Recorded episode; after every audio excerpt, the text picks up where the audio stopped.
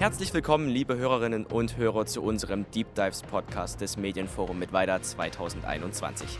Mein Name ist Maximilian und ich bin einer der Moderatoren des Medienfachkongress hier in Mittweida. Zu Gast haben wir heute jemanden sehr spannenden. Wir möchten Samuel Hede ganz herzlich bei uns willkommen heißen.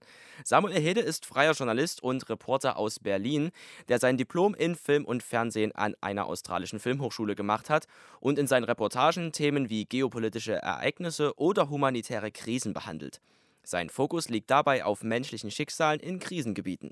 Seine Arbeit umfasst unter anderem eine Reise durch Länder wie Afghanistan, den Iran, Indien, Tadschikistan und die südlichen Philippinen. Samuel, schön, dass du hier bist. Hey Max, vielen Dank, dass ich da sein darf. Und um ein bisschen lockerer zu werden, stelle ich dir jetzt ein paar Schnellfragen, auf die du bitte so kurz und knackig wie möglich antworten kannst, damit wir und natürlich auch die HörerInnen dich ein bisschen besser kennenlernen. Können wir starten? Ja, mach das gerne. Alles klar. Direkt die erste Frage. Was ist denn dein aktuelles berufliches Ziel? Mm, die Projekte zu verwirklichen, die ich auch wirklich machen möchte. Beschreibe mal deine Arbeit in drei Adjektiven. Spannend, divers, aufregend. Du gehst ins Ausland, was packst du in die Tasche ein? Zahnbürste, Kreditkarte, Kamera. Und wann beginnt denn dein Arbeitstag und wann hört er auf? Das ist immer anders. Also von bis alles dabei. Kann ich überhaupt nicht so sagen. Es ist kein klassischer 9-to-5-Job, so viel steht fest. Perfekt. Ich glaube, unsere HörerInnen und ich haben nun ein viel besseres Bild von dir und können uns ein bisschen besser vorstellen, was so deine Arbeit als Reporter ausmacht. Aber wir wollen dich natürlich noch ein bisschen besser kennenlernen und natürlich auch über deine Arbeit sprechen. Du bist als Reporter viel unterwegs in verschiedenen Regionen der Welt, auch in gefährlichen Regionen. Wie gehst du denn mit der Gefahr in deinem Job um, in die du dich während deiner Arbeit so begibst? Also es ist jetzt nicht so, dass man täglich Gefahr ausgesetzt ist. Das ist, glaube ich, ein Trugschluss. Also die meiste Zeit meines Berufs bin ich tatsächlich am Computer und in der Postproduktion und es ist alles sicher. Und selbst wenn man irgendwie ähm, vor Ort ist und eine Geschichte dreht, dann ist man auch nicht von ständiger Gefahr umgeben. Es sind eher so kurze ähm, Augenblicke, wo das eventuell mal ja, näher ist an, als an, in anderen Momenten. Aber selbst da beugt man dem Ganzen ja vor, indem man die richtigen Vorkehrungen trifft. Sie ist ja auch äh, in gewissermaßen kalkulierbar. Ich spreche jetzt mal von dem äh, Beispiel Mexiko. Ich war dieses Jahr fürs Auslandsjournal in Mexiko, habe eine Geschichte über Frauenmorde dort gedreht. Ähm, und dort haben wir an einer Stelle auch einen Auftragsmörder getroffen, der ähm, mehrere Frauen getötet hat, aber auch ähm, laut seinen eigenen Aussagen bis zu 20 Menschen auf Auftrag ermordet hat. Und da geht man natürlich schon mit einem gemulmigen Gefühl irgendwie hin, aber man macht das auch nicht alleine. Man hat Leute vor Ort, die einen begleiten, die ortskundig sind, sogenannte Fixer, ohne die im Journalismus überhaupt nichts geht, wenn man Auslandsgeschichte dreht, die einen Sachen vermitteln, die ihr Netzwerk teilen, die äh, sich jahrelang in, in solchen Kreisen bewegen. Und wenn man mit so jemandem unterwegs ist, dann klar, du verlässt dich halt komplett auf, auf eine andere Person aber du machst auch ähm, ja, ein kleines einen kleinen Check von seinem Profil, mit was für Leuten er schon zusammengearbeitet hat. Das gibt wiederum Sicherheit. Und dann muss man auch nicht alleine durch, durch, durch ähm, unbekanntes äh, Gebiet irren, sondern man hat je, jemanden vor Ort, dem man sich anvertraut und der, der, der weiß, wie die Gegebenheiten sind. Und das gibt da schon mal ein, ein ruhiges Gefühl, würde ich sagen. Man merkt, du lebst und brennst für deinen Beruf. Wenn du jetzt eine Sache nennen müsstest, was liebst du denn an deinem Beruf am meisten? Ich denke, dass kein Tag dem anderen gleicht, dass es immer anders ist und auch jedes Projekt sich komplett anders anfühlt. Also ich glaube, monotone Arbeit zu verrichten wäre für mich das Schlimmste überhaupt und das ist äh, in diesem Beruf halt überhaupt nicht der Fall. Es, ist, ähm, es bleibt immer spannend und deswegen liebe ich das so sehr, was ich, was ich tue. Und was glaubst du, macht diesen Beruf so spannend und einzigartig? Also klar ist jeden Tag was Neues, das hast du gerade schon gesagt, aber sind es noch so andere Aspekte, die den Beruf irgendwie jeden Tag ein bisschen neu gestalten? Für mich sind es letztendlich die Menschen, die man dadurch kennenlernt, weil äh, wenn ich diesen Beruf nicht gewählt hätte, dann wären mir Zugänge zu, zu Persönlichkeiten und Charakteren dieser Welt komplett verwehrt geblieben. Also und mal einen Blick in die Zukunft ähm, lässt einen total aufregend werden, was für Personen man noch alles so gegenüber sitzen wird, wen man noch so kennenlernt durch, durch das, was man tut, was für Türen sich öffnen, was für Zugänge man bekommen wird. Und es gibt halt nur einen Weg, das herauszufinden und das ist einfach äh, weiter das zu machen, was man macht. Das treibt einen auch an. Also ich denke, letztendlich sind es die Menschen, die man kennenlernt, die das Ganze besonders machen. Du hast gerade schon über die Erfahrung in Mexiko gesprochen. Was war denn so bisher äh, in Zusammenhang mit deiner Arbeit deine prägendste Erfahrung für dich? Ich glaube, am prägendsten war die Zeit, die ich äh, im Wachenkorridor im Nordosten Afghanistans verbracht habe. Es waren drei Wochen, aber diese Zeit, also manchmal ist es erstaunlich, wie, wie prägend ähm, ein paar Wochen schon sein können, manchmal auch nur wenige Tage.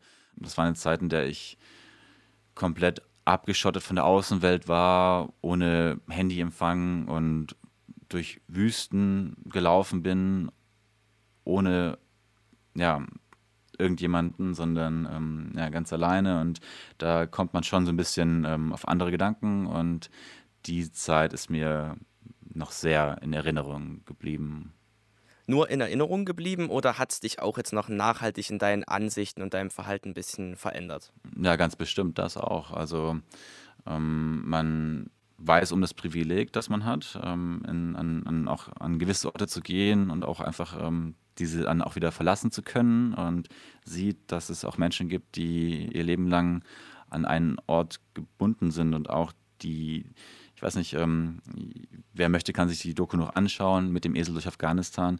Wer sie sieht, wird das Leben der Nomaden kennenlernen, die auf dem Dach der Welt leben, im Nordosten Afghanistans auf viereinhalbtausend Metern Höhe. Sie leben dort in kompletter Isolation, ohne ärztliche Versorgung, ohne Strom, ohne ja, die Gewissheit, äh, durch den nächsten Winter zu kommen, weil es 340 Tage im Jahr dort zu Schneefällen kommen kann. Und das zeigt dann einfach so eine andere Lebensrealität. Und äh, plötzlich sitzt man dann wieder so in seinem ähm, Zuhause in Berlin und denkt sich so, es gibt noch eine andere Welt dort draußen. Man hat sie irgendwie kennengelernt und das äh, lässt einen schon einen anderen Blick auf das werfen, was man sonst äh, alltäglich in seinem Leben so hat. Mm, und ist, glaube ich, auch letztendlich dann noch dankbarer für das, was, was, ähm, was, was man haben darf. Das glaube ich gern. Afghanistan, Mexiko und dann doch wieder das eigene Büro äh, in Berlin. Ist es denn deiner Meinung nach möglich, alle Geschichten, Emotionen, Erfahrungen, die du so gemacht hast und erfahren hast, auf deinen Reisen vor allem eben in einer Reportage unterzubringen? Ähm, nein, das geht nicht. Also es äh, entstehen ja immer wieder Geschichten unterwegs, die du jetzt auch nicht in den finalen Film packen kannst. Protas, die rausgeschmissen werden, was einem manchmal das Herz zerreißt und man denkt, ah, ich hätte den noch gerne mit reingenommen, aber die, die Geschichte einfach nicht trägt und aus dramaturgischen Gründen eben rausgelassen werden müssen. Da entsteht natürlich neben dem eigentlichen finalen Endprodukt, dem Film, noch mehr ähm, unterwegs. Und was, was ich auch beobachtet habe manchmal, dass ähm, so, so sehr auch noch andere Geschichten unterwegs nebenher entstehen, umso, umso länger die eigentliche Reise im Hintergr äh, in den Hintergrund rückt und umso mehr Zeit vergeht, desto mehr hat man die Reise dann als Erinnerung des finalen Films. Also ähm, manchmal vergisst man dann so diese Side Stories, die sich da noch ereignet haben und weil man den finalen Film jetzt äh, hundertmal schon gesehen hat, weil es immer wieder neue Schnitte gab, dann hat man das so verinnerlicht und muss sich manchmal noch selbst daran erinnern, dass es eigentlich noch viel mehr rundherum gab, noch, noch andere Geschichten und so. Aber ja, also ich, ich denke, dass der Film ist das beste Medium, um die Gefühle zu transportieren und um ähm, eine gewisse Aufmerksamkeit dafür zu oder eine gewisse Idee davon zu vermitteln, wie man sich in diesem Moment gefühlt hat. Ähm, ich kann das auf jeden Fall einiges besser mit Film als mit Schreiben, weil man ähm, Geräusche und, und Visuelles einfach transportieren kann. Ähm, und das für mich so die beste, dass das, das nächste zur Realität abbilden kann. Aber es wird niemals ja, die ganze Realität oder alles abbilden können, was, was dort gibt. Aber man kann sein Bestes tun, um, um möglichst nah daran zu kommen. Aber es wird nicht, nicht, äh, nicht das, komplett, das komplette Gesamtbild, äh, wird es, glaube ich, nie so ganz abbilden können. Ja. Ist immer was anderes, wenn man den Gesichtern wirklich in die Augen guckt. Das kann ich mir gut vorstellen. Jetzt haben wir so ein bisschen über deine Arbeit gesprochen und da ist natürlich Technik auch immer ein großer Faktor. Ne? Du musst das Ganze auch irgendwie filmen und wenn du dann alleine in der Wüste bist, ne, das, das stelle ich mir ziemlich schwer vor. Welche Technik ist denn nötig, um an solch abgelegenen Orten qualitativ hochwertige Filme produzieren zu können? Ne? Also ich denke da an Probleme wie kein Strom, leere Akkus, kein Internetzugang. Schmutz, Dreck und Feuchtigkeit, dann kann man das nicht mal eben im nächsten Laden in der Stadt kaufen, weil es solche Läden dort gar nicht gibt. Äh, wie gehst du damit um? Sind das Probleme für dich oder hast du da einen Weg gefunden, dass das relativ gut für dich funktioniert? Also man braucht am Ende viel weniger, als man denkt. Ähm, die Geschichte von den Nomaden in Afghanistan habe ich mit einer Canon 70D gefilmt, äh, richtig basic. Ich hatte zwei sandige Objektive ähm, und kein Stativ, äh, nur einen Shotgun-Mic, so das war's. Und äh, eigentlich war die, der größte Teil meiner Ausrüstung war, war eine, war eine Camping-Ausrüstung und keine Kameraausrüstung. Also man, man braucht weniger, als man denkt, weil Story ist ja am Ende King. Also die, die Geschichte ist wichtig und nicht, nicht jetzt unbedingt das, das krasseste Equipment. Ähm, also das ist schon mal gut zu wissen, dass man jetzt, äh, um eine gute Geschichte zu, zu, erzählen, braucht man jetzt nicht die beste Kamera. Aber klar, ich hatte unterwegs äh, so einige technische Probleme. Ähm, Akkus war in dem, in dem Fall jetzt nicht so das Problem, weil da hatte ich irgendwie so fünf, sechs mit dabei. Ab und zu gab es mal ein Solarpanel. Da immer Glück gehabt. Aber ich gut, damals war ich noch sehr amateurhaft unterwegs. Ich hatte nicht genug Speicherplatz tatsächlich, also so, so ein richtiges Anfängerproblem. Ähm, und die konntest du dann nicht kaufen. Und dann mal wieder mehr Glück als Verstand gehabt. Unterwegs habe ich einen Engländer da getroffen, der hat mir eine zugeschweißte 32 GB Speicherkarte geschenkt. Ohne, ohne seine Hilfe hätte ich den Film nicht fertigstellen können. Also da eigentlich nur Glück gehabt. Äh, in Japan äh, war ich jetzt vor, vor zwei Jahren oder kurz, vor der, kurz zum Aus, Ausbruch der Pandemie. Äh, vor drei Jahren äh, war ich in Japan, kommt im November eine Doku für den NDR raus. Da ist nach, nach der Hälfte meiner Reise ist mir der AUX-Input kaputt gegangen. Und ähm, egal, was für ein Mikrofon du an die Kamera angeschlossen hattest, es hat nur noch das In-Camera-Mic funktioniert, was, was eine Vollkatastrophe ist. Dabei war die Kamera zwei Monate alt und äh, dann ja, kannst du die jetzt auch nicht einfach mal einschicken, weil es würde zwei Wochen dauern. Und ähm, da muss man improvisieren, ähm, schaut, dass man ein Elektrogeschäft findet, äh, nimmt damit äh, einen externen Audio-Recorder nochmal auf und synchronisiert das danach. Das ist natürlich ein bisschen ein, ein kleiner Workaround, ein Schritt mehr, aber dann, dann funktioniert es auch irgendwie. Ähm, ja, also letztendlich problemfrei kommt man nicht immer über den Dreh. Ich habe dann auch gelernt, einfach immer Backups einzukalkulieren dass man, ähm, wenn mal eine, eine Sache kaputt geht, dass man da einfach äh, sofort Ersatz hat und, und dann auch Peace of Mind hat bei so Sachen. Aber ja, es, ähm, man, man lernt äh, bei jeder Reise dazu und irgendwann ist man, glaube ich, dann so gut gewappnet, dass man alle Probleme mal hatte und äh, dann weiß, womit zu rechnen ist. Was schätzt du so, wie lange du dich da immer technisch drauf vorbereiten musst? So vor der Reise, wie viel Zeit geht da drauf nur für, okay, ich brauche das, ich brauche das, Zahnbürste wäre auch nicht schlecht. Wie lange dauert es bei dir so circa? Also am besten ist, sich einfach schon zwei, drei Wochen vorher da vorzubereiten, weil wenn du mal was nachbestellen musst oder so, dann und, und aber morgen fliegen musst, dann, dann ist ja keine Zeit für, für irgendwie sowas nachzubestellen. Und ich schraube immer wieder an meinem perfekten Setup. Das perfekte Setup gibt es auch jetzt gar nicht. Also es ist äh, äh, eine Kombination aus äh, Lightweight, aber auch technisch so, dass ich damit zufrieden bin. Es, äh, es ist ein ständiger Prozess und Weiterentwickeln. Und also ich würde einfach sagen, wenn man sich zwei, drei Tage intensiv damit beschäftigt, am besten zwei, drei Wochen vor Beginn der Reise, dann ist man, ist man auf jeden Fall safe in Afghanistan und in Mexiko zum Beispiel äh, mit Auftragsmördern umzugehen, haben deine Familie und deine Freunde eigentlich auch Angst um dich, wenn du so in gefährliche Gebiete reist oder wollten sie dich schon mal davon abhalten, die oder die Reise zu machen? Ähm, nee, das eigentlich jetzt gar nicht. Also ähm, sie wissen ja, wie, wie viel ähm, Leidenschaft ich äh, dafür mitbringe und ähm, dass äh, mich von irgendwas abzuhalten, dann äh, mir wahrscheinlich irgendwie auch, auch emotional schaden würde. Deswegen sind sie natürlich froh, wenn man ähm, mit einer Geschichte zurückkommt und ähm, sie dann letztendlich auch, ich sage jetzt mal, im fertigen Film sehen können und dann vielleicht auch besser nachvollziehen können, ähm, was man da erlebt hat. Ähm, eigentlich ist es mehr, ich glaube, ich, ich, bekomme eher positives Feedback und ähm, Dankbarkeit, dass man eben diese Geschichten erzählt, als, als dass man jetzt ähm, ja, zu viel äh, Ängste und Sorgen mitbekommt, weil man sich ja auch dann dementsprechend auf alles vorbereitet. Aber klar, Abschiedstränchen ist bei Oma immer dabei. Jetzt noch eine Frage für die Zuhörerschaft. Was würdest du denn angehenden Medienschaffenden raten, die sich jetzt von dir und deiner Arbeit inspiriert fühlen und in die gleiche berufliche Richtung gehen möchten?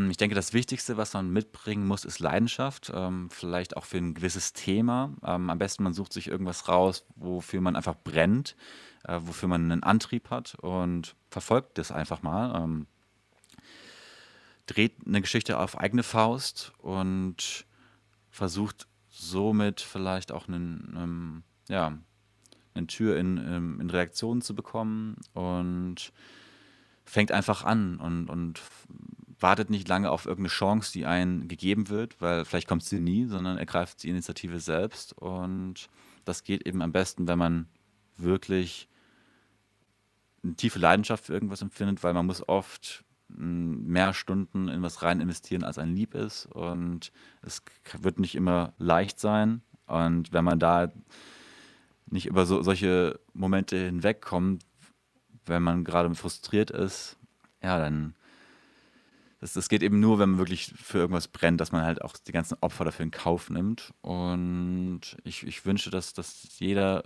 irgendwas findet, wofür er wirklich bereit ist, ähm, einen, einen Schritt mehr zu gehen, einen Schritt weiter zu gehen. Und ja, einfach anfangen zu machen und nicht auf die Chance warten, würde ich sagen.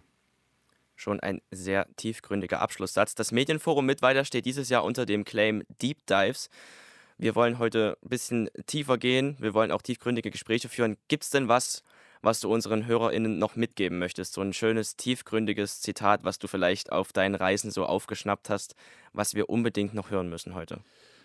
Also ich, ich bin jemand, der glaubt an das Law of Attraction. Das heißt, deine Gedanken, die du hast, werden auch letztendlich zu dem führen, wie sich deine Zukunft gestaltet. Wenn ich ein bestimmtes Ziel erreichen möchte und das in meinen Gedanken manifestiere, dann kann es unweigerlich nur dazu führen, dass es sich auch wirklich bewahrheitet. Dem kann ich nichts mehr hinzufügen, außer dir ein großes Danke auszusprechen. Das war ein super spannender Talk. Vielen Dank für die ganz persönlichen Einblicke in deine Arbeit und dein Leben, Samuel. Vielen Dank, Max. Mach's gut beim Medienforum mit weiter. Am 25. November sprechen wir über die Aufbereitung eines politischen Themas. In unserem Panel Gorbatschow Heaven sprechen wir mit Vitali Mansky, Galina Stepanova und Professor Dr. Ludwig Hilmer über die Entstehung des gleichnamigen Dokumentarfilms, in dem Regisseur Vitali Mansky ein Gespräch mit Michael Gorbatschow führt. Moderiert wird das Ganze von Professor Peter Gottschalk. Vielen Dank fürs Einschalten und wir hören uns bald wieder mit einer neuen Podcast-Folge zum Thema Journalismus.